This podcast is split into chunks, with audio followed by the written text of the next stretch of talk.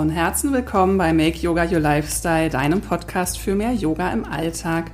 Ich bin Lea Lemang und ich möchte dich inspirieren, Yoga nicht nur als Hobby, sondern als Lebensweg zu wählen. Statt das Glück im Außen zu suchen, können wir es durch Yoga in unserem Inneren finden. Wie das geht, erfährst du in diesem Podcast. Kannst du dir vorstellen, zehn Tage zu schweigen und zu meditieren? Genau das macht man während eines Vipassana-Retreats. Die Vipassana-Meditation stammt aus dem Buddhismus und der Buddha soll durch sie zur Erleuchtung gefunden haben.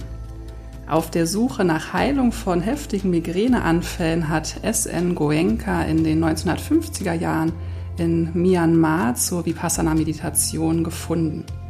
Nach jahrelanger Praxis ging er dann nach Indien zurück und eröffnete dort das erste Meditationszentrum. Inzwischen gibt es über 230 Vipassana-Zentren weltweit, die alle die Tradition bewahren und die Lehre ausschließlich auf Spendenbasis weitergeben und somit nicht kommerziell sind. In der heutigen Folge berichte ich dir von meinen Erfahrungen von inzwischen zwei solcher zehntägigen Vipassana Retreats. Du erfährst von meinen größten Herausforderungen, von magischen Momenten und warum ich mich manchmal wie in einem Irrenhaus gefühlt habe. Außerdem bekommst du einige Tipps mit auf den Weg, falls du selbst überlegst, auch einmal diese wertvolle und intensive Erfahrung machen zu wollen. Viel Freude bei der Folge.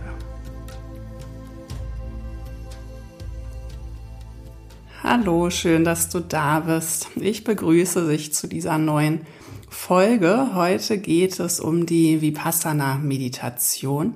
Ich habe sie schon immer mal erwähnt in früheren Folgen und ich weiß, dass da viel Interesse besteht. Ich wurde schon auch ähm, darum gebeten, mal eine Folge zu dem Thema zu machen. Und ich habe auch einen Blogartikel zu dem Thema geschrieben, nachdem ich das erste Mal so ein Retreat gemacht habe.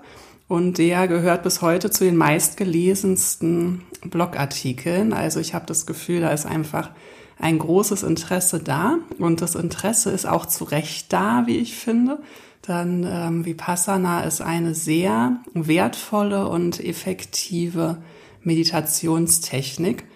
Und man kann diese Technik eben nur lernen in einem zehntägigen Retreat, zumindest wenn man es wirklich nach dieser Tradition lernen will, nach der ich es gelernt habe. Nochmal kurz zu dem Hintergrund, ich habe es schon im Intro erwähnt. Ich habe Vipassana nach SN Goenka gelernt. Ich verlinke dir das auch in den Show Notes. Es gibt nämlich, soweit ich weiß, mindestens noch eine andere Vipassana-Form, eventuell auch mehrere. Ich weiß, dass in Thailand auf jeden Fall wird noch eine andere Form gelehrt, die sicherlich auch ähm, hier in Deutschland zu finden ist. Soweit ich weiß, gibt es dort auch diese zehntägigen Retreats, aber die Technik unterscheidet sich ein bisschen. Ähm, also das, was ich berichte, bezieht sich eben alles auf diesen SN Goenka, so wie er es gelehrt hat und so wie es bis heute auch nach ihm gelehrt wird. Also die sind da ganz doll drauf bedacht, auch diese Tradition genau so ursprünglich zu bewahren und nicht zu verfälschen. Und äh, auf der ganzen Welt gibt es ja inzwischen diese Zentren und es läuft eben überall sehr, sehr gleich alles ab. Und die Zentren unterliegen alle eben diesen bestimmten Regeln und die machen das alle sehr gleich. Ich selbst war bisher erst in einem Zentrum und zwar in Deutschland in Triebel und habe aber inzwischen auch von vielen anderen gehört, die eben unter anderem in Südafrika, in Indien, in der USA, in Österreich, in der Schweiz in Zentren waren. Und ich glaube, die Zentren sind unterschiedlich gut ausgestattet und haben aber trotzdem halt immer wirklich diese ganz gleichen Regeln. Und ganz kurz vielleicht ähm, zu der Geschichte. Ich will mich möglichst heute auf meine eigenen Erfahrungen konzentrieren, weil alles andere kann man natürlich auch im Netz lesen. Aber ich finde ganz schön zum Hintergrund zu wissen, dass eben dieser S.N. Goenka, der kommt aus einer indischen Familie, ist aber in dem heutigen Myanmar geboren und aufgewachsen und hat eben auch dort dann zur Vipassana-Meditation gefunden. Er selbst war Geschäftsmann, also ein stinknormaler Business-Typ, der unter starker Migräne litt. Und eigentlich war er auf der Suche nach etwas, was ihm Heilung für seine Migräne schenkt. Und dann hat er einen Meditationslehrer kennengelernt, der heißt Sayagu Ubakin. Wahrscheinlich habe ich es falsch ausgesprochen, aber es scheint ein sehr, sehr guter Vipassana-Lehrer gewesen zu sein, der aber auch gleichzeitig einer der obersten Staatsbeamten von Myanmar war. Ich finde das irgendwie ganz interessant, dass das halt so Männer waren, die ganz normal im Leben standen, in Anführungsstrichen. Ähm, weil häufig hat man ja das Gefühl, das sind dann irgendwie ähm, erleuchtete Gurus, die den ganzen Tag am Ashram sind und die ausschließlich spirituell leben. Aber hier sind es eben Menschen, die auch ein ganz normales weltliches Leben geführt haben, wie du es wahrscheinlich tust, wie ich es auch tue. Und die aber eben diese Vipassana-Meditation äh, nicht nur gelehrt haben, sondern auch gelebt haben und halt gleichzeitig diesen spirituellen Weg gegangen sind. Und vielleicht liegt es auch ein bisschen daran, dass es auch so viele, viele Menschen anspricht. Also weil der S. Nguenka, der ist dann irgendwann wieder zurück nach Indien gegangen mit seiner Frau und hat dort dann angefangen, Vipassana zu lehren. Und das ist eben auf sehr, sehr großes Interesse gestoßen. Menschen haben sehr schnell positive Effekte für ihr Leben festgestellt. Und äh, jetzt inzwischen wird es weltweit unterrichtet. Eben äh, über 230 Zentren gibt es weltweit. Es erfreut sich sehr großer Beliebtheit. Und ich glaube, das liegt unter anderem eben daran, dass es so eine wahnsinnig praktikable Methode ist und man muss halt nicht so viel, also ja, man muss schon viel meditieren, fürchte ich. Ja, es wird empfohlen, zwei Stunden täglich, eine Stunde morgens, eine Stunde abends. Aber es ist letztendlich, wenn man die Technik einmal gelernt hat, ist es total einleuchtend und praktikabel und macht, finde ich, unheimlich viel Sinn, dass man mit dieser Technik eigentlich alles lernen kann, was man braucht, dass es dann nicht mehr so viel anderes braucht. Und äh, ja, es wird von ganz vielen unterschiedlichen Menschen in verschiedensten äh, Lebenssituationen praktiziert und das liegt sicherlich auch daran, dass es eben jedem zugänglich gemacht wird. Wie ich auch schon kurz erwähnt habe, es wird eben bis heute nicht kommerziell unterrichtet, sondern alle Lehrer, alle Helfer dort sind ehrenamtlich und man zahlt nicht dafür. Also man meldet sich an und sobald man dann ein zehntägiges Retreat absolviert hat, ist es dann erlaubt, dass du spendest. Also du kannst dann im Anschluss an das Retreat kannst du eine Spende dalassen. Und ähm, es heißt aber, dass dein Platz schon finanziert ist, eben von jemandem vor dir, der vor dir da war und der gespendet hat. Und da, das war für mich tatsächlich, als ich, bevor ich das erste Mal hingegangen bin, dachte ich die ganze Zeit, wie wird es wohl sein? Wer, ob denn irgendwann so ein Druck auf einen ausgeübt wird, dass man jetzt spenden soll oder so. Aber das war wirklich gar nicht so. Also ich war durchaus skeptisch, auch wenn man viel nach Vipassana googelt. Irgendwo findet man auch Artikel, wo Leute sagen, ja, das wäre ja doch irgendwie sowas wie eine Sekte oder so. Ich glaube, das sind oft Leute, die frühzeitig abgebrochen haben, die es vielleicht noch nicht ähm, ganz vollständig gemacht haben, die Erfahrung. Und ich kann auch verstehen, wenn es einem da, gerade wenn man vielleicht noch nicht so viel Erfahrung mit Meditation und so hat, dass einem das da vieles so ein bisschen komisch dann auch zwischendrin vorkommt, weil es natürlich sehr intensiv ist.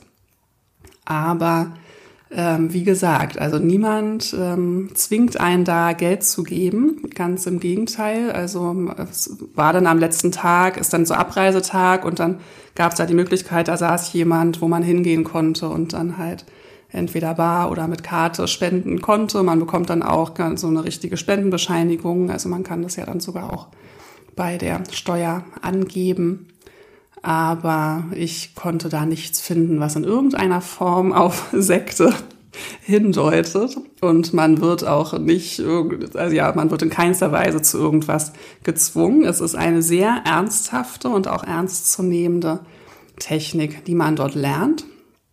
Und der Einstieg ähm, wird einem auch nicht so super leicht gemacht. Also auch im Vornherein habe ich gemerkt, dass viele, es wird häufig eher so ein bisschen davon abgeraten. Auch ähm, habe ich schon von verschiedenen Yoga-Lehrern, die immer eher so sagen, ja, sollte man mit Vorsicht genießen. Und auch bei dem Anmeldeprozess, da füllt man einen recht langen Fragebogen aus, da wird eben viel abgefragt, äh, die stellen Fragen. Also ich habe so das Gefühl, sie wollen da rausbekommen, ob man irgendeine äh, Suchtthematik hat und auch, ob man ähm, psychisch stabil genug ist. Also es wird auch nach psychischen Erkrankungen eben gefragt.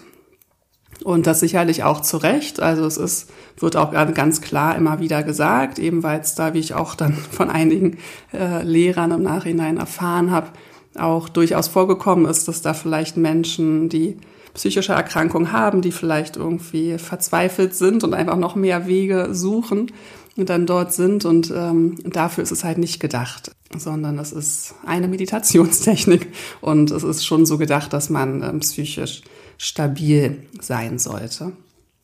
Ich selbst, ähm, das habe ich auch, glaube ich, schon mal in einer früheren Folge erwähnt, bin tatsächlich mehrere, also so vielleicht vier, fünf Monate, nachdem ich eine ziemlich heftige Krise hatte, dahin gegangen. Und äh, das ist sicherlich auch nicht unbedingt, was einem empfohlen werden würde.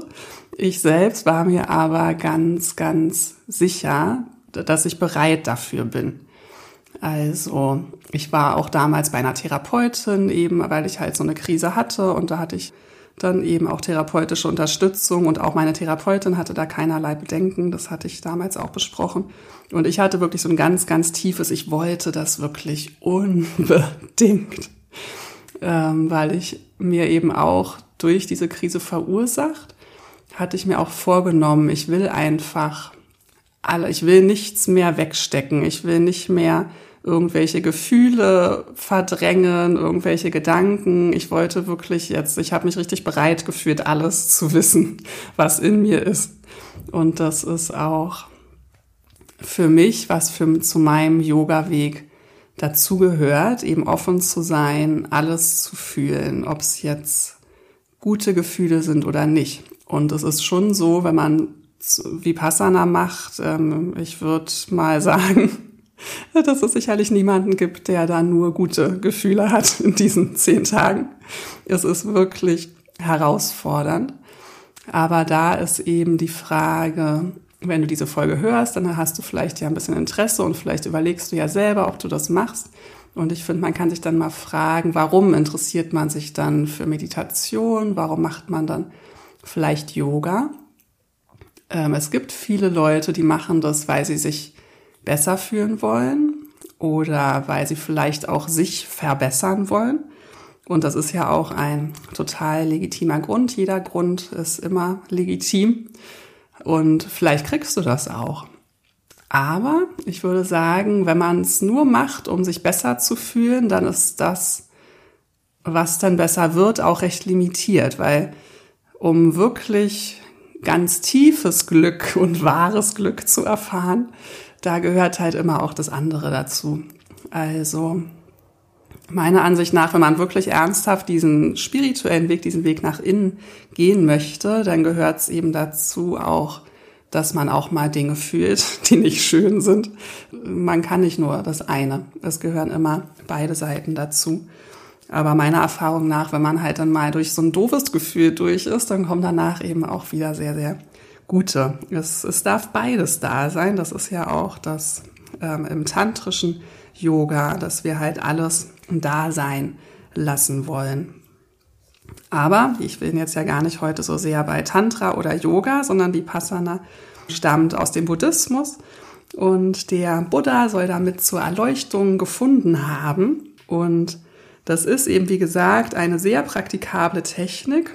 Es dauert aber halt ein bisschen, sie zu lernen. Und ganz früher war es wohl sogar so, dass man sagte, Minimum sind vier Wochen. Und jetzt wurde das schon auf die heutige Busy-Zeit runtergebrochen. Und man darf es inzwischen in zehn Tagen lernen. Und es sind tatsächlich zehn volle Tage. Also man braucht wirklich ein bisschen Zeit dafür. Und das ist, finde ich, auch schon so die erste Hürde. Und auch da, wie wichtig ist es einem wirklich? Ne? Nimmt man sich diese Zeit? Da muss man schon ein bisschen Platz schaffen. Und genau, der Buddha soll damit zur Erleuchtung gefunden haben. Und die Technik, ähm, vielleicht ähm, einmal ein bisschen kurz erklärt, wie diese Technik funktioniert.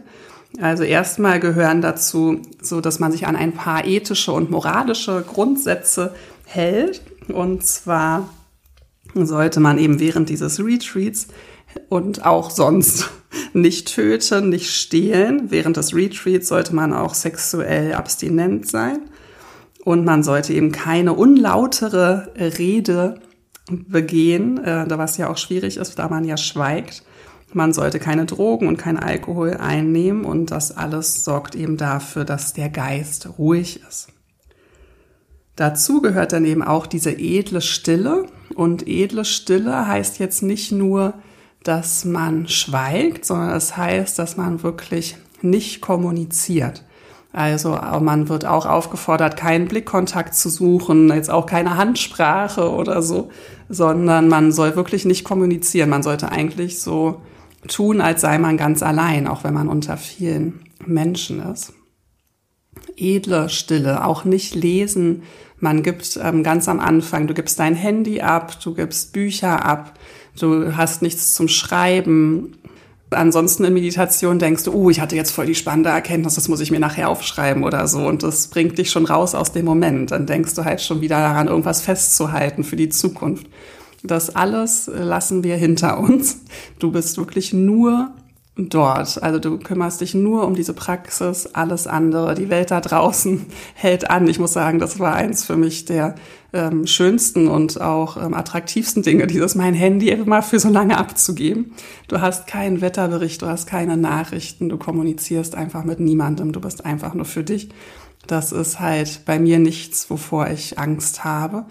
Ich weiß, dass das für viele eine große Hürde ist, aber dieses Nicht-Kommunizieren war für mich tatsächlich keine große Hürde. Ich schweige sehr gerne und ich liebe es auch nicht zu hören. Also nicht so viel Input zu bekommen. Ich finde es sehr angenehm. Habe ich ja auch schon in anderen Folgen erwähnt, dass ich auch, sonst bei Yoga-Retreats, ich mag es ja sehr gerne, wenn dort geschwiegen wird, auch zumindestens beim Essen oder so oder morgens und abends weil ich es halt als unfassbar ähm, unterstützend für die Praxis finde, wenn man nicht durch Worte so abgelenkt wird. Ne? Also man hört ja natürlich die Anweisung des Lehrers. Es ist ja nicht so, dass alles immer nur still ist. Man bekommt ja Dinge erklärt. Und natürlich auch in Notfällen. Es gibt ja ähm, so Helfer, und die sind auch in der Regel immer präsent, wenn man dann irgendwie zur Meditationshalle läuft. Da gibt's immer Menschen, die du, wenn irgendwas Schlimmes ist oder so, dann kannst du die natürlich ansprechen. Und man wird auch, ähm, ich glaube, so alle zwei Tage oder so wird man auch von den Lehrern in der Meditationshalle einmal nach vorne gerufen, in so kleinen Gruppen. Da werden dann, äh, wird man dann aufgerufen und dann ähm, fragen die mal einmal ab, ob du mitkommst. Und auch da, wenn du irgendeine dringende Frage hast, könntest du sie kurz fragen. Und es gibt einmal am Tag die Möglichkeit, ich glaube, das ist nach der Mittagspause, hat man die Möglichkeit, zu dem Lehrer zu gehen und Fragen zu stellen. Aber da ist man auch aufgefordert, wirklich nur Fragen zur Technik. Also man sollte sich jetzt dann nicht in philosophische Diskussionen, ähm, die versuchen zu verwickeln. Das passiert anscheinend immer mal wieder. Und auch ganz am Ende des Tages, an, am Abend, kann man auch, ähm, gibt es auch die Möglichkeit für Fragen. Auch da hat man die Möglichkeit, nach vorne zu gehen. Ich habe ehrlich gesagt, ich war nie zum Fragen bei den Lehrern. Ich habe nie eine Frage gestellt da am Ende. Ähm, ich hatte auch nie Fragen. Also für mich sind die Anweisungen total klar. Dann hat man halt immer abends noch mal eine halbe Stunde so einen Vortrag. Das fand ich immer, das ist dann wirklich so ein Highlight da kriegt man halt zumindest so ein bisschen auch von dieser buddhistischen Lehre mit und von der Philosophie, die hinter der Technik steht. Das ist sehr interessant und auch ja, beantwortet einem dann ganz von alleine so ein paar Fragen. Und das sagt er auch am Anfang. Übt euch in Geduld und wartet mal ab, ihr bekommt hier alles. Also das sind wirklich, das ist so logisch aufgebaut, diese zehn Tage. Man bekommt wirklich alles, was man braucht, auch immer zur richtigen Zeit. So habe ich's empfunden. Deswegen hatte ich gar nicht so viele Fragen. Aber ich wollte euch kurz erzählen, noch zur Technik eben. Also man soll diese ethischen, moralischen Grundlagen einhalten. Und dann beginnt man die ersten drei Tage mit Anapana. Das ist eigentlich schon ein bisschen die Technik, wie man sie auch später übt. Aber erstmal ähm, konzentriert man sich nur auf den Bereich der Nase und fängt da an, die Körperempfindung wahrzunehmen. Und das dauert so ein bisschen. Am Anfang spürt man vielleicht nur, wie der Atem da lang fließt.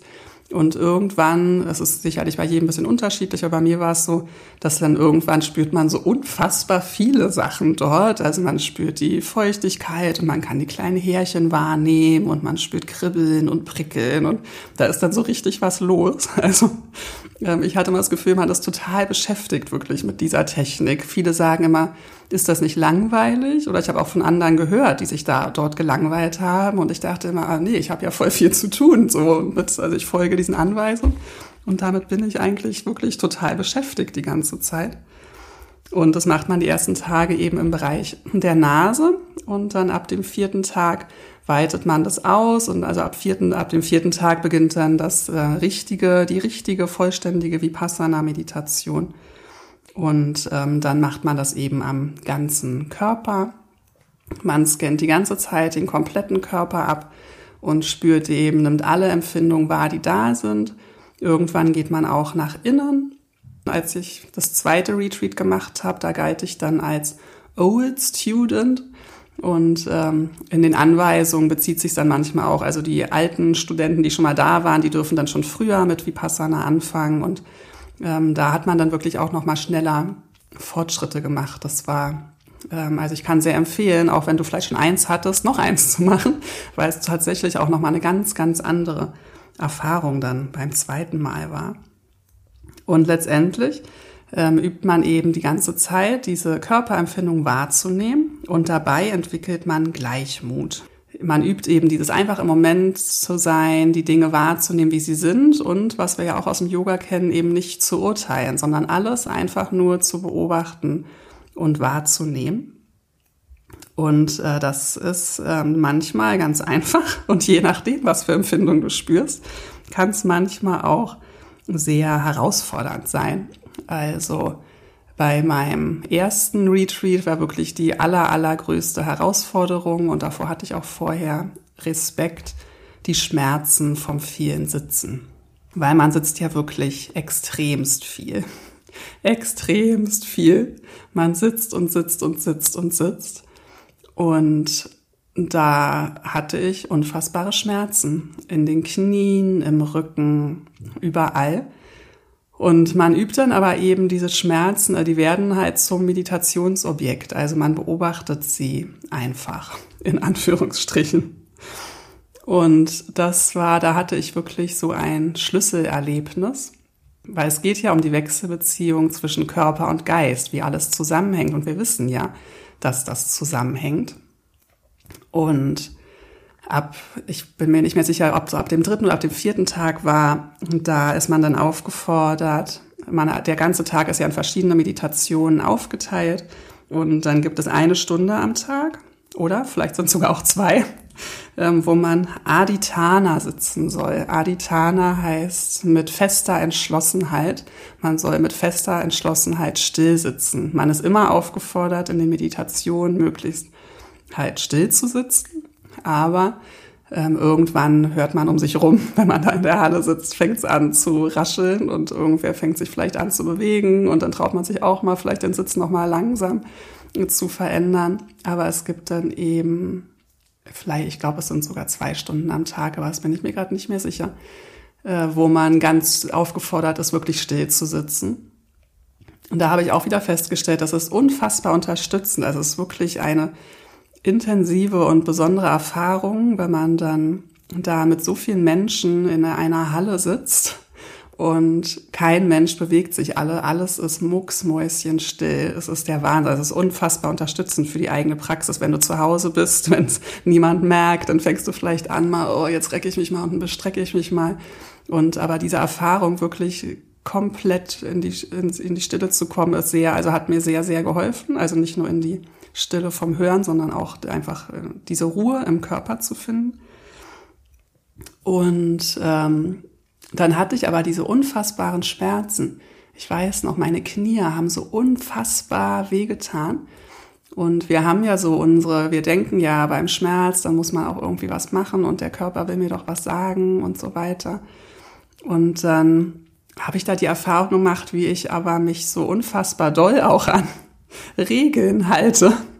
Also ich habe diese, ich bin dann ja auch oft so ehrfürchtig, wenn ich solche Dinge mache und ich habe diese Regeln total ernst genommen und dann hieß es, ich soll halt jetzt still sitzen und ich habe das gemacht und mir liefen irgendwann die Tränen vor Schmerz. Und dann war wieder, dass wir da nach vorne gerufen wurden und dann haben sie eben gefragt, wie man so zurechtkommt und ähm, man lernt so in Stufen ja und dann fragen sie abends dann halt ab und zu ab, ähm, gelingt dir das, ähm, kannst du Gleichmut entwickeln, gelingt dir eben still zu sitzen und dann sagte ich, ja, es gelingt mir, aber ich habe unfassbare Schmerzen. Und dann sagte die Lehrerin, naja, wenn du unfassbare Schmerzen hast, dann beweg dich doch. Also meinte so, es sind ähm, halt Vorgaben, so ja, aber das ist ja hier kein Gefängnis, ne? Also wenn es so wehtut, dann beweg dich doch. Und hat mir aber eben auch nochmal mitgegeben, nochmal zu gucken, ähm, ob ich nicht diese Reaktion in meinem Geist auch verändern kann und halt Gleichmut gegenüber dem Schmerz entwickeln kann. Und irgendwie hat manchmal, wenn man so wenig spricht, dann kann so ein kleiner Austausch wirklich unfassbar wertvoll sein. Das hat mir wirklich geholfen. Und dann bei der nächsten Meditation hatte ich halt nicht mehr dieses so super streng zu mir zu sein und ich muss diese Schmerzen jetzt aushalten, sondern ich bin da mit mehr Weichheit rangegangen und dachte, okay, wenn es wieder so weh tut, dann bewege ich mich halt und ich versuche das jetzt nochmal mit dem Gleichmut. Und plötzlich konnte ich die Schmerzen einfach beobachten, ohne darauf, ohne das Gefühl zu haben, darauf reagieren zu müssen. Und dann sind die Schmerzen weggegangen. Das war wirklich äh, sehr, sehr besonders dieser Moment. Also der kam mir wirklich so magisch vor. In dem Moment hatte ich das Gefühl, ich habe es verstanden. Also ich dachte, ich bin jetzt quasi erleuchtet. Ich habe es jetzt total raus. Das war wirklich so ein ähm, besonderer Erkenntnismoment und auch halt so dieses, anscheinend mache ich ja die Schmerzen selbst. Also wenn sie so leicht plötzlich verschwinden können. Es ist nämlich, wir denken halt ganz oft, wenn wir Schmerzen haben, oh Gott, da geht jetzt irgendwas kaputt. Aber ich wusste ja, ich war ja gesund, als ich dorthin gegangen bin. Natürlich hat man vielleicht mal hier und da ein Zuppeln. Aber ich wusste, ich habe nichts mit meinen Knien. Mit den Knien ist alles in Ordnung. Und wir denken ganz oft, wir tun uns da jetzt gerade was ganz Schlimmes. Aber es ist gar nicht so. Also, äh, wenn wir gesund sind, natürlich, wenn man Krankheiten hat oder einen Bandscheibenvorfall oder halt ähm, irgendwas in den Knien hat, ist das vielleicht nochmal was anderes. Aber ich ähm, bin gesund und dieses Sitzen, das hat nichts Schlimmes mit mir gemacht und diese Schmerzen ähm, waren auch nicht schlimm, sondern mein, das war, also anscheinend wollte mein Geist mich auch davon ablenken, vielleicht äh, irgendwo anders hinzukommen. Und ja, dann hatte ich ähm, dieses Erlebnis und dachte, ab jetzt werde ich nie wieder Schmerzen haben. Und dachte da auch, ich habe jetzt bestimmt auch meine Migräne geheilt und so. Als ich das erste, ja, ich glaube bei beiden habe ich noch, ja, bei beiden Retreats war, glaube ich, mit Migräne noch ein Thema und dachte jetzt, cool, ich habe voll den Umgang mit Schmerzen gelernt. Es blieb dann aber leider nicht so. Also in anderen Meditationen hatte ich auch wieder Schmerzen, aber zumindest ja, konnte ich dann, habe, hat sich das schon verändert. Also meine Reaktion auf Schmerz hat sich dadurch schon verändert und ich würde auch bis heute sagen, dass das ein, einer von mehreren Schlüsseln waren, was mir auch bei meiner Migräne geholfen hat. Und vielleicht halt auch sie loszuwerden, auch wenn es nicht sofort danach war.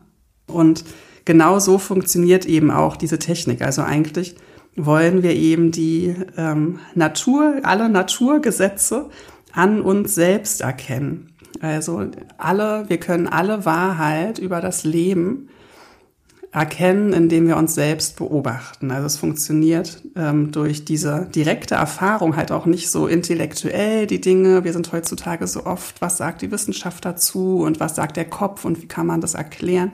Aber diese Technik arbeitet eben mit direkter Erfahrung. Man beobachtet halt einfach, was in einem vor sich geht und kann darüber zur Erkenntnis gelangen, über alles. Das klingt vielleicht ein bisschen abgefahren, aber wirklich, wenn man das ein paar Mal praktiziert hat, ich glaube ganz fest daran, dass das funktioniert. Und das lange Ziel ist eben diese Befreiung vom Leid, wie es ja im Buddhismus häufig genannt wird. Und durch diese direkte Erfahrung, wie man selbst Leid schafft und wie man sich davon befreien kann, soll man eben im Leben auch diese Befreiung vom Leid erlangen. Genau, also das war einer von vielen ähm, magischen, einer von vielen magischen Momenten. Vielleicht, damit du mal eine Idee bekommst, nochmal zum Ablauf, erzähle ich dir mal, wie so der Tag ist. Also, vielleicht erstmal, man kommt da an am ersten Tag, dann ähm, füllt man da noch so ein paar Sachen aus. Es gibt noch so ein bisschen Orga-Kram. Ähm, vielleicht kann ich dir ein bisschen die Angst nehmen vom ersten Schritt, wenn ich dir erzähle, wie das so ist. Also erstmal, ich finde, da ist alles wirklich unfassbar super organisiert. Das fand ich von Anfang an wahnsinnig beeindruckend, wie gut das organisiert ist. Ähm, halt, ich kann jetzt nur von dem Zentrum in Triebel sprechen, aber ich habe von vielen anderen gehört, dass es dort ähnlich ist. Ich, ich bin mit dem Zug angereist, das mit dem Shuttle hat super geklappt, dann kommt man da an und die ganzen Helfer sind super eingewiesen und ähm, man weiß sofort, okay, ich gehe jetzt dahin und dann kann man erstmal, je nachdem natürlich, ich würde immer empfehlen, am ersten Tag, wo es losgeht, auch ähm, nicht erst kurz vor dem Losgehen da zu sein, sondern vielleicht schon ein bisschen früher. Dann hat man nämlich Zeit, sich noch das Gelände schon mal anzugucken. Dann ist es so, dass es eigentlich ja so gedacht ist, dass man möglichst alleine ist, aber eben nicht in jedem Zentrum gibt es nur Einzelzimmer. Das wäre eigentlich die ideale Voraussetzung. In Triebe gibt es geteilte Zimmer und Einzelzimmer. Und es ist so, dass die neuen in die geteilten Zimmer kommen und ähm, man rückt da so ein bisschen auf, im wahrsten Sinne des Wortes.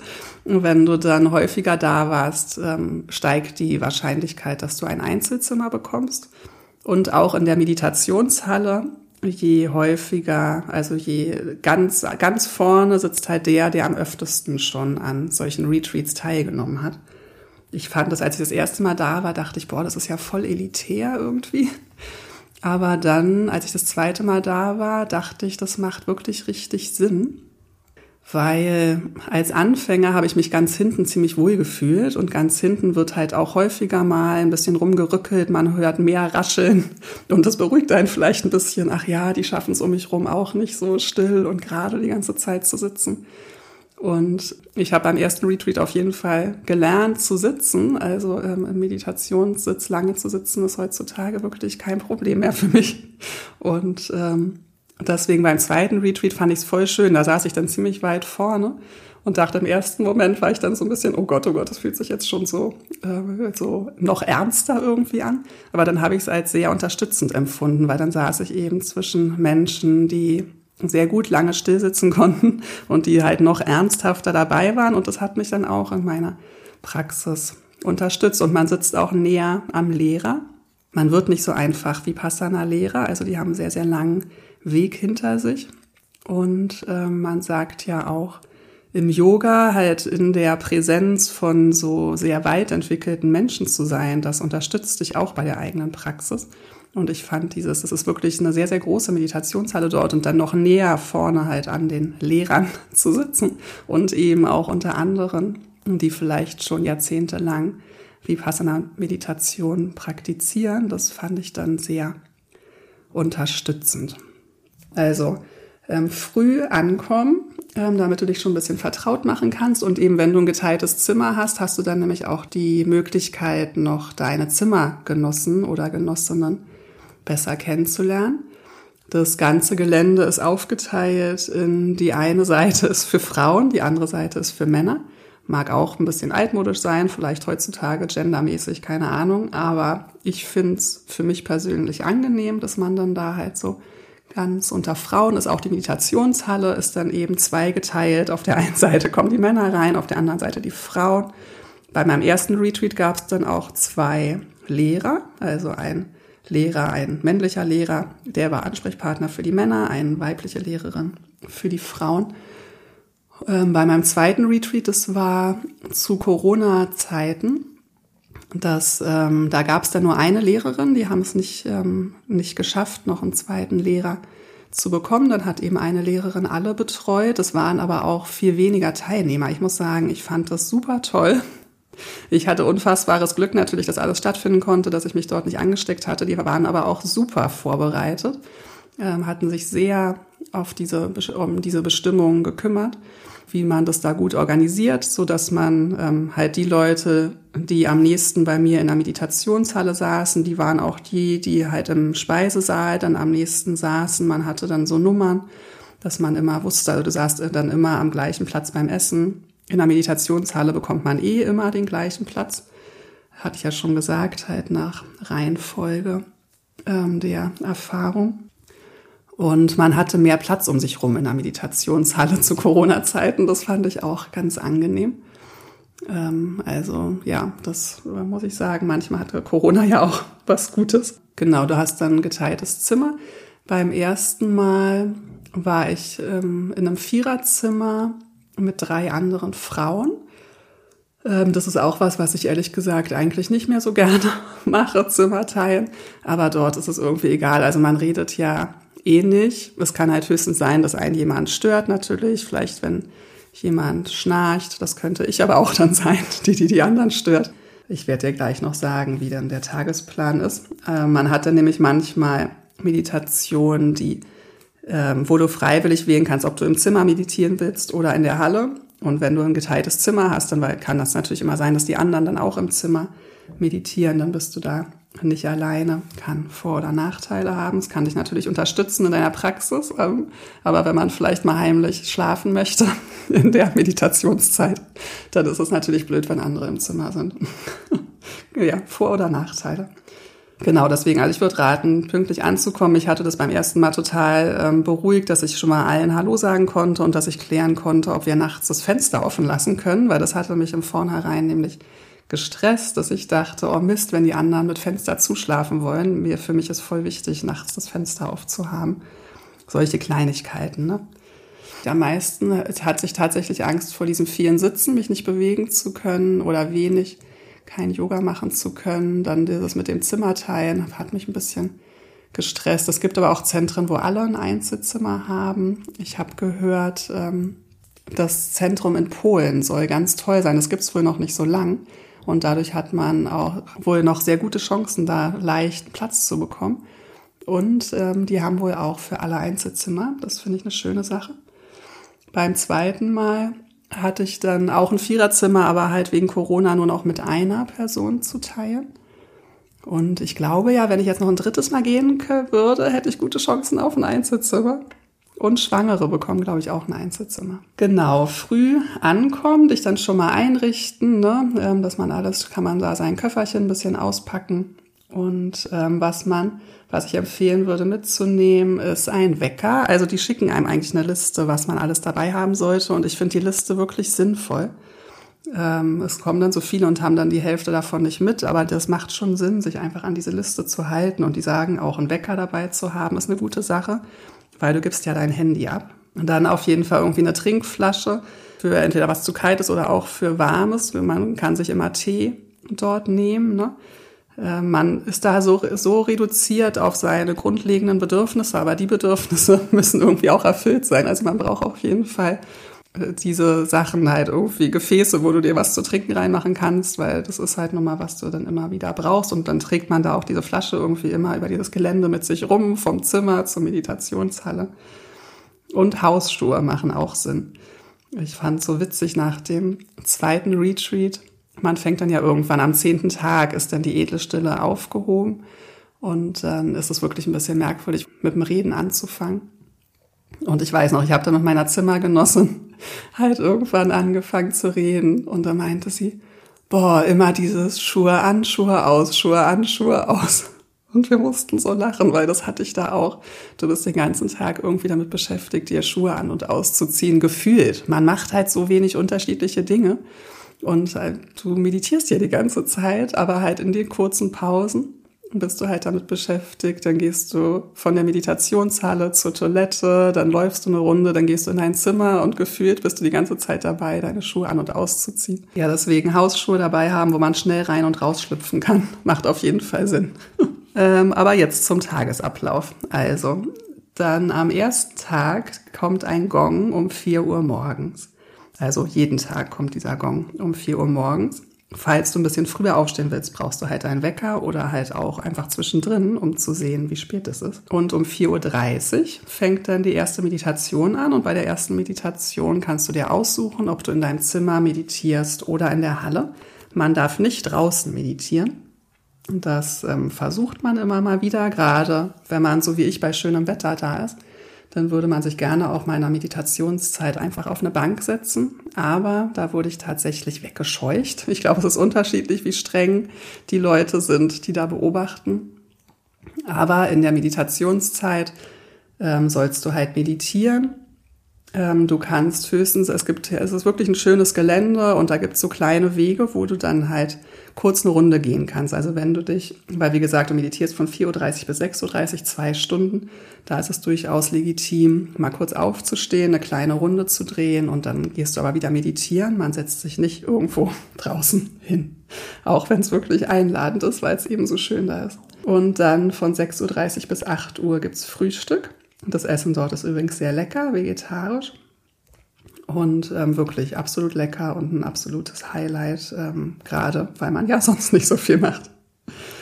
Dann von acht bis neun.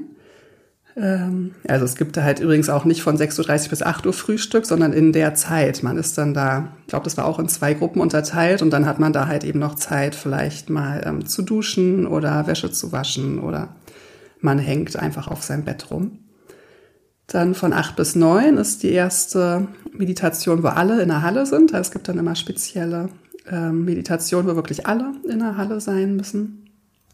Und ich hatte dann einmal mich irgendwie in der Zeit vertan und war aus Versehen im Zimmer geblieben und nicht in die Halle gegangen. Da wurde ich tatsächlich geholt. und danach von neun bis elf Meditation wieder egal wo, also im Zimmer oder in der Halle. Also hast du einen Block halt zwischen Frühstück und Mittagessen von drei Stunden meditieren. Dann ist ähm, Mittagessen von 11 bis 12, von 12 bis 13 Uhr Pause, wo man die Gelegenheit hat, ähm, da muss man sich dann vorher einen Termin geben, wenn man Fragen hat, zum Lehrer zu gehen. Dann Meditation von 13 bis 14.30 Uhr. Äh, wieder egal, ob Zimmer oder Halle. Dann von 14.30 Uhr bis 15.30 Uhr alle in der Halle. Dann von 15.30 Uhr bis 17 Uhr nochmal, egal ob im Zimmer. Also wie, wie du siehst, der ganze Tag ist aufgeteilt in Meditation. Also du hast dann nochmal quasi ähm, nach der Pause von 13 bis 17 Uhr nur meditieren, nichts anderes. 17 bis 18 Uhr Teepause. Das war auch eine meiner größten Ängste übrigens, ja, dass ich nicht genug zu essen bekomme. Und als neuer Student, also wenn du es das erste Mal machst, bekommst du in dieser 17 bis 18 Uhr Teepause noch Obst. Und ähm, wenn du dann aber zum zweiten Mal da bist, dann ähm, trinkst du dann nur noch Wasser mit Zitrone. Also da isst man nicht mehr. Du hast dann das Frühstück morgens ähm, früh und dann das Mittagessen um elf und dann isst du nichts mehr bis zum nächsten Tag wieder zum Frühstück. Da hatte ich wirklich Schiss vor. Ich denke mal, ich sollte mal äh, fasten. Das habe ich noch nie gemacht, weil ich habe echt ein bisschen ein Thema damit, nicht genug zu essen zu bekommen. Und es war, aber das war eine meiner größten Sorgen und es war überhaupt, also ich persönlich hatte damit überhaupt kein Problem. Ich fand es eher sehr, sehr angenehm.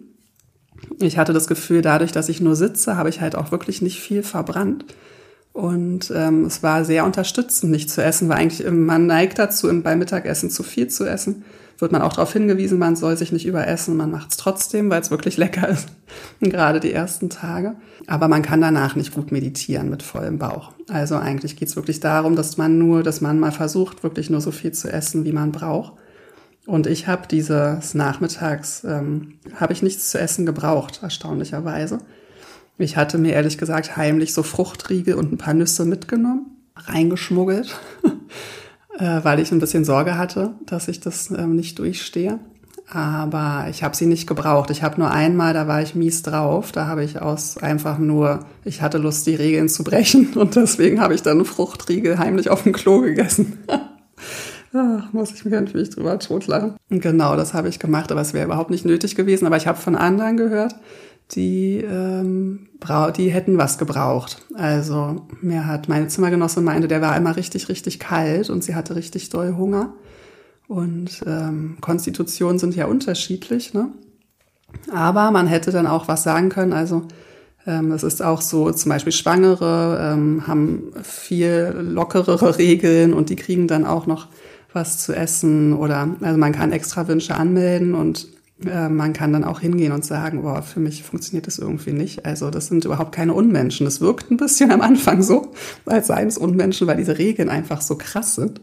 Aber es wird dann immer darauf geguckt. Also es ist eigentlich alles nur zu deinem Besten. Nichts davon dient dazu, dich zu ärgern, sondern es sollen eigentlich die idealen Bedingungen geschaffen werden, um sich auf die Meditation zu konzentrieren. Okay, also dann hattest du dir nochmal diese Teepause oder eventuell vielleicht Früchte gegessen. Dann 18 bis 19 Uhr Meditation für alle in der Halle. Dann 19 bis 20.15 Uhr Vortrag. Das ähm, ist auch immer so ein Highlight. Da ähm, kann man dann nämlich halt so mal ein bisschen seinen Meditationssitz lockern. Da gehen dann immer alle, laufen dann so schnell zu den Wänden, weil man sich dann einen Platz sucht, um sich anzulehnen. Ähm, man darf die Füße nicht zum Altar strecken. Das wird da auch während des Vortrags ähm, eng gesehen. Wirst du auch korrigiert, wenn du das nicht richtig machst. Aber ähm, wenn man dann an der Seite sitzt, dann streckt man auch mal seine Beine aus. Und ähm, was ich da für einen Tipp geben kann, auch wenn es bei mir selbst nicht geklappt hat, ich hätte total gerne den Vortrag im Original auf Englisch gehört. Es gibt dann nämlich verschiedene Räume ähm, für die Vorträge. Unten war ein Raum, wo es auf Englisch ist und oben hört man halt die Übersetzung dann nur auf Deutsch. Und ähm, ich hatte beim ersten Mal es auf Deutsch gehört und beim ersten Mal hatte ich tatsächlich Schwierigkeiten mit ein paar Sachen, die gesagt wurden. Und dann ähm, dachte ich, okay, beim nächsten Mal will ich auf Englisch. Und dann hatte ich mich für die englische Gruppe eingetragen. Dann hieß es aber, dass zu viele angemeldet sind für die englische Gruppe. Deswegen wurde ich dann gebeten, trotzdem doch im, beim deutschen Vortrag zu bleiben. Und die hatten aber die Übersetzung neu gemacht. Also als ich das zweite Mal da war, war die Übersetzung überarbeitet. Und ich habe jetzt auch gehört, sie arbeiten wohl wieder daran. Ähm und die zweite Übersetzung fand ich besser. Also beim ersten Mal hatte ich mit einigen Formulierungen Schwierigkeiten. Da wurde irgendwie häufig gesagt, das hier ist der einzige Weg zur Erleuchtung und so. Sowas finde ich immer ein bisschen, ähm, fand ich nicht so gut. Und da wurde auch so gesprochen von einem Einschnitt ins Gehirn und das sei wie eine Operation und so. Und beim zweiten Mal, entweder ich habe die Dinge überhört oder es wurde wirklich angepasst. Auf jeden Fall konnte ich beim zweiten Mal die Vorträge sehr viel besser annehmen. Aber ich habe gehört, dass man beim englischen Vortrag sieht man sogar den Film auch dazu und dann sieht man halt wohl den SN Goenka, wie er da sitzt und dann sitzt wohl auch die Frau daneben und das soll voll gut sein. Und unten gab es, glaube ich, auch keine Aufseher. Also ich habe gehört, da hätte dann nur noch das Popcorn gefehlt. Alle haben da so voll krass rumgeflinzt und so. Ähm, ich war halt da, wo dann auch die Lehrerin vorne anwesend ist und auch die anderen Helfer. Da ähm, war es dann eben ähm, ohne Video und auch alles noch so ein bisschen strenger. Genau, das zu den Vorträgen. Ähm, ich habe auch gehört, stimmt, das war beim ersten Retreat, da fand ich die Vorträge ja noch schwierig. Das ging mir tatsächlich beim zweiten Mal nicht so, aber da hatte ich dann am letzten Tag, wo man wieder reden durfte, am zehnten Tag, ähm, habe ich mir dann bewusst ähm, so ein paar ähm, Gesprächspartnerinnen gesucht, von denen die vorne saßen, die halt erfahren waren. Und das war auch gut, weil das sehr spannend war, was die so erzählen. Und die eine meinte, die hat halt schon ganz viele solche Kurse gemacht und die meinte, sie hat inzwischen immer Oropax drin bei den Vorträgen. Sie hört sich das gar nicht mehr an, weil sie eben auch nicht alles daraus gut fand und ähm, weil sie meinte, es sei halt dann auch immer wieder das Gleiche. Und sie sagen auch immer, sogar in den Vorträgen, man muss die Theorie nicht annehmen für sich, man darf auch nur die Praxis nehmen, also nur die Technik.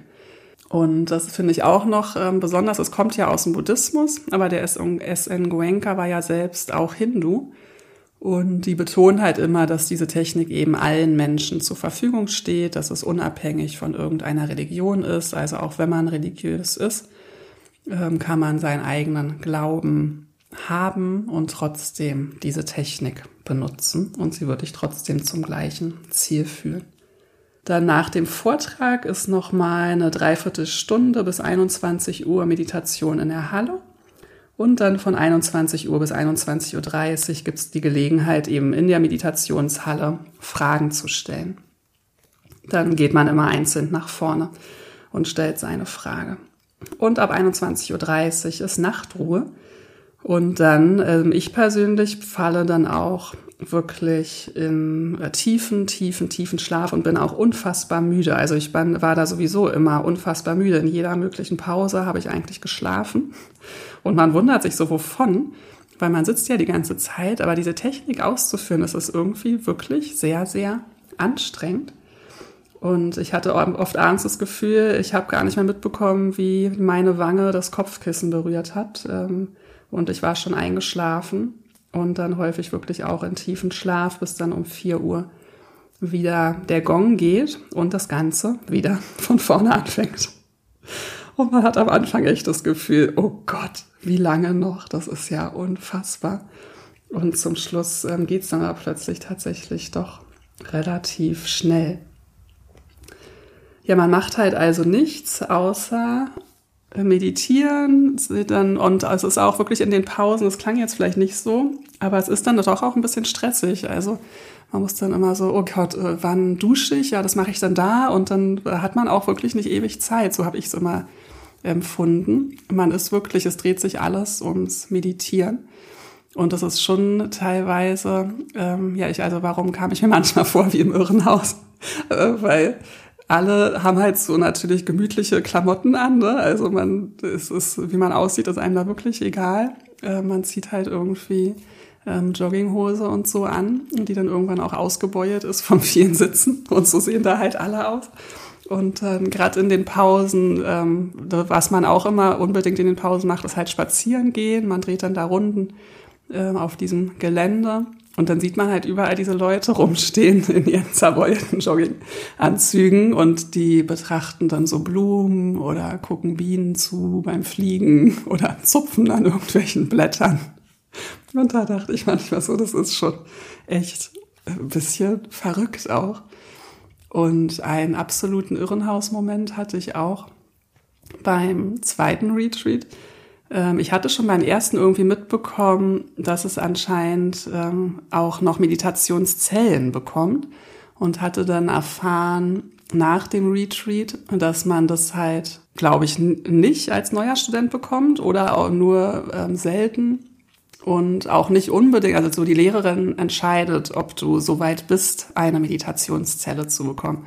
Und ich muss gestehen, beim zweiten Retreat, ich habe mir sehr, sehr gewünscht, ich krieg so eine Meditationszelle. Es hat sich so angefühlt wie so eine kleine Auszeichnung. Ich bin so weit, so, ne? Ähm, da hat mein Ego mit Sicherheit ähm, seinen Teil zu beigetragen, dass ich dann das so mir gewünscht habe, dass ich so weit bin, dass ich auch eine Meditationszelle bekomme. Weil ursprünglich, wie gesagt, war diese Technik ja so gedacht, dass jeder wirklich ganz für sich ist.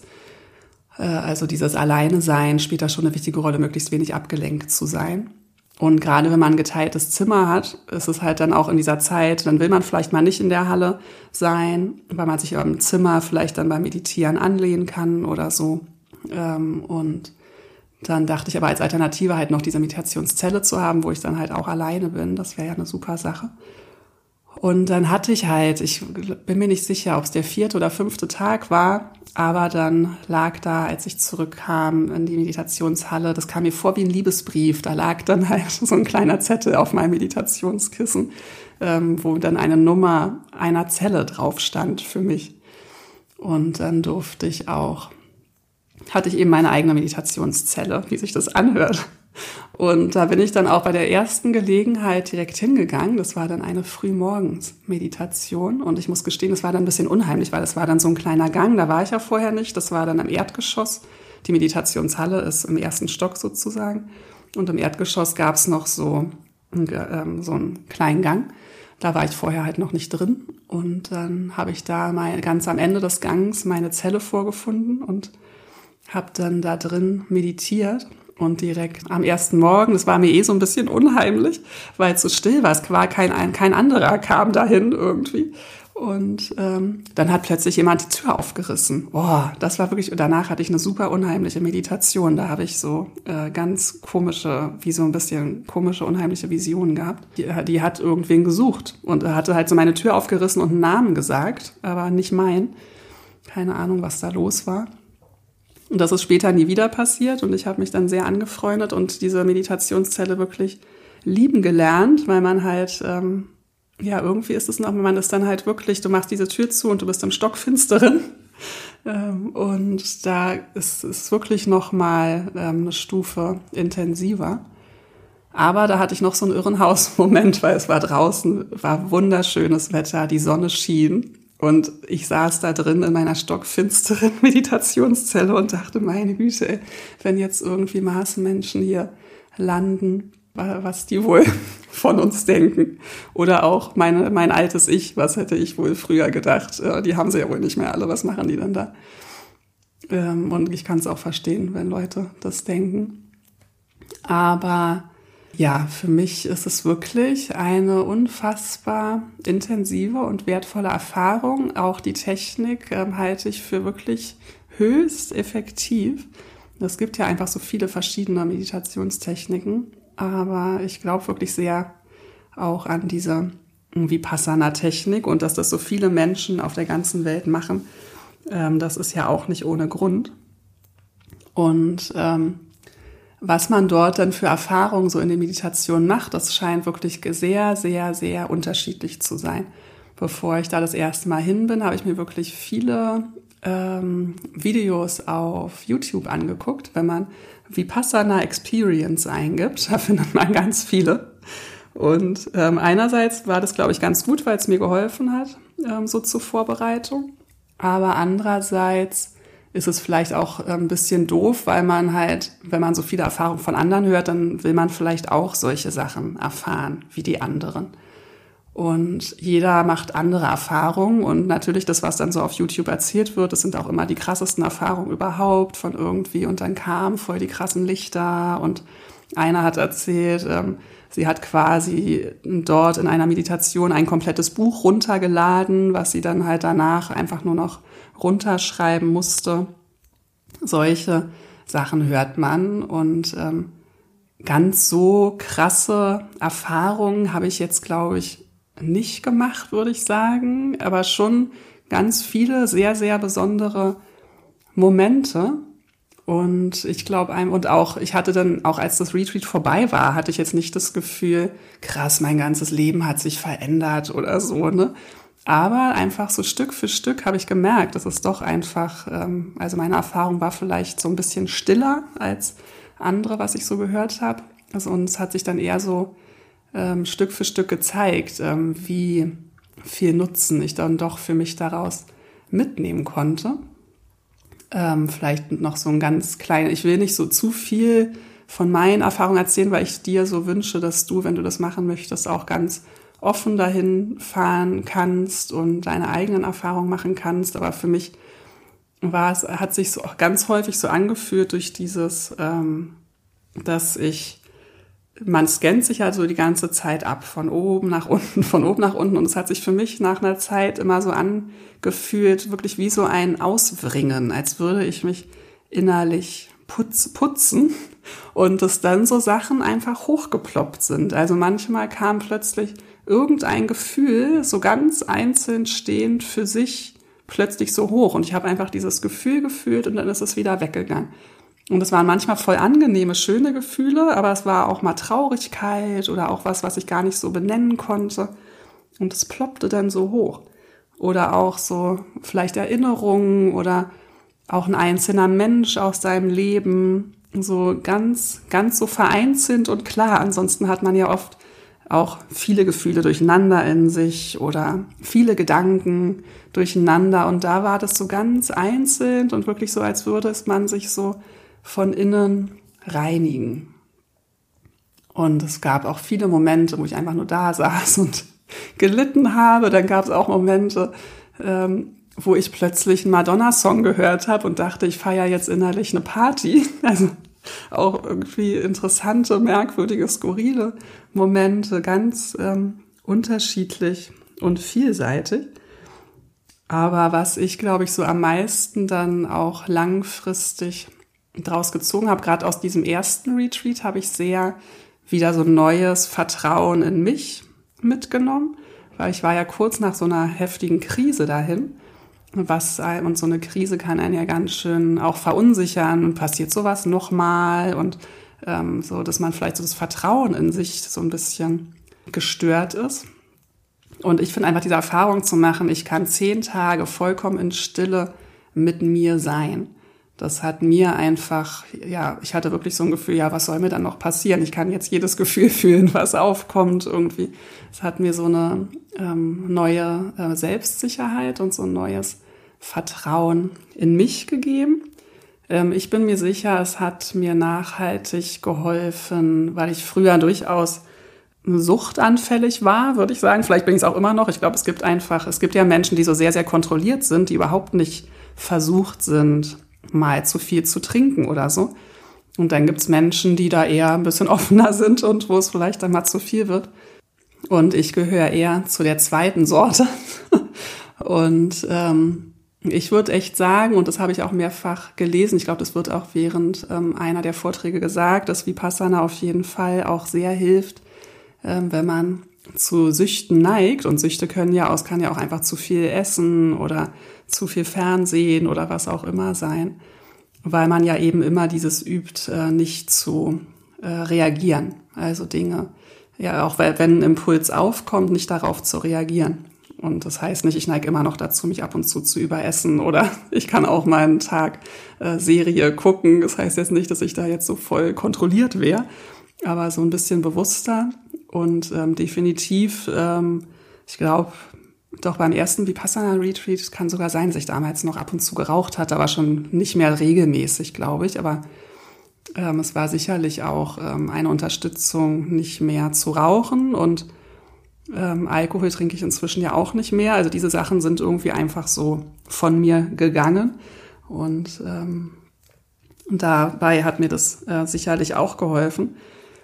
Und es hat mir wirklich auch für alle anderen ähm, Meditationstechniken oder spirituellen Dinge nochmal so einen Tiefgang gegeben, würde ich sagen. Also ich würde sagen, dass ich heutzutage sehr viel leichter auch so einen tieferen äh, tiefere Zustände in Meditation erreichen kann. Ich kann eben viel leichter in Meditation sitzen. Also es hat mir auf jeden Fall ähm, neuen Zugang, einen neuen tieferen Zugang zur Spiritualität gegeben, würde ich sagen.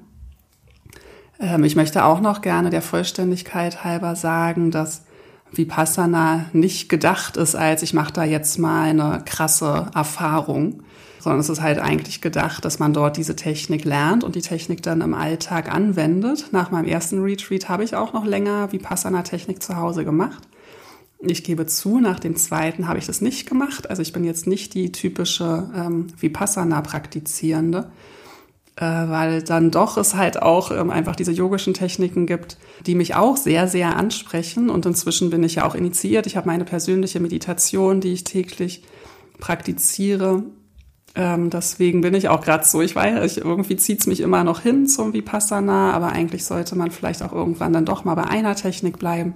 Also ich bin im Moment, ähm, weiß ich noch nicht, ob ich noch ein drittes Mal zu einem Vipassana Retreat gehe. Aber ähm, ich denke eben auch, es gibt nicht nur einen Weg zur Erleuchtung, sondern verschiedene. Im Moment bin ich eben nicht auf diesem Weg mit Vipassana und bin aber trotzdem sehr, sehr, sehr dankbar, dass ich diese Erfahrung machen konnte. Ich bin total begeistert davon, wie toll das organisiert wird. Ähm, über die ich bin sehr dankbar für diese Möglichkeit, dass es eben allen Menschen zur Verfügung gestellt wird.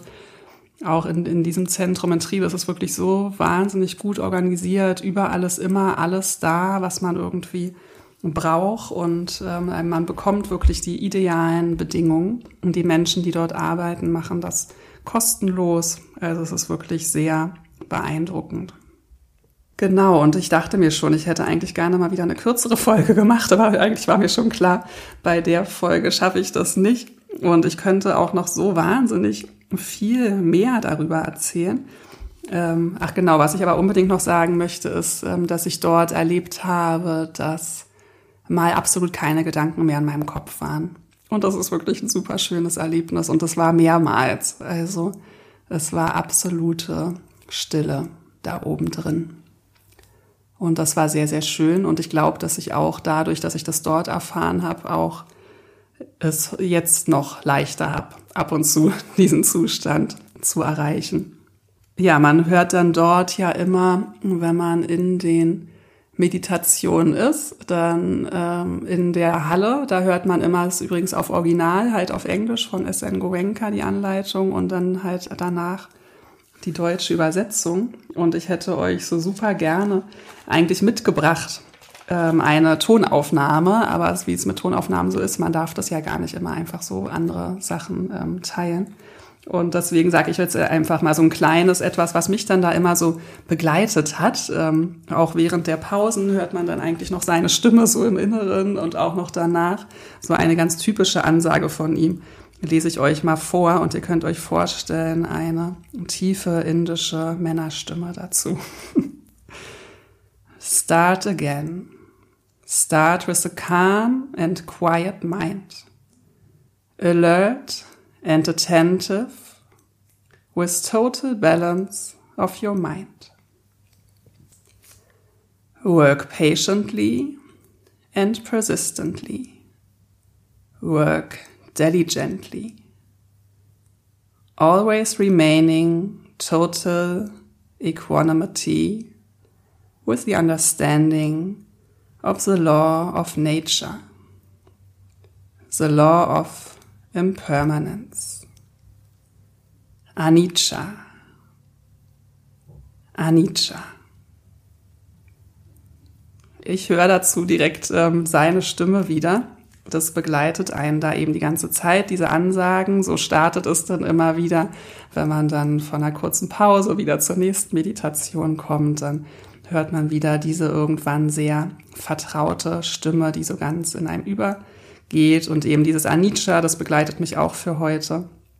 Anicca bedeutet eben dieses alles ist vergänglich, alles verändert sich immer und hilft uns halt aus diesem Drama rauszukommen. Unser Geist kreiert häufig so ein Drama und wenn wir aber wirklich tief verinnerlichen, dass sich alles immer verändert, dann äh, ist überhaupt kein Grund mehr für Drama.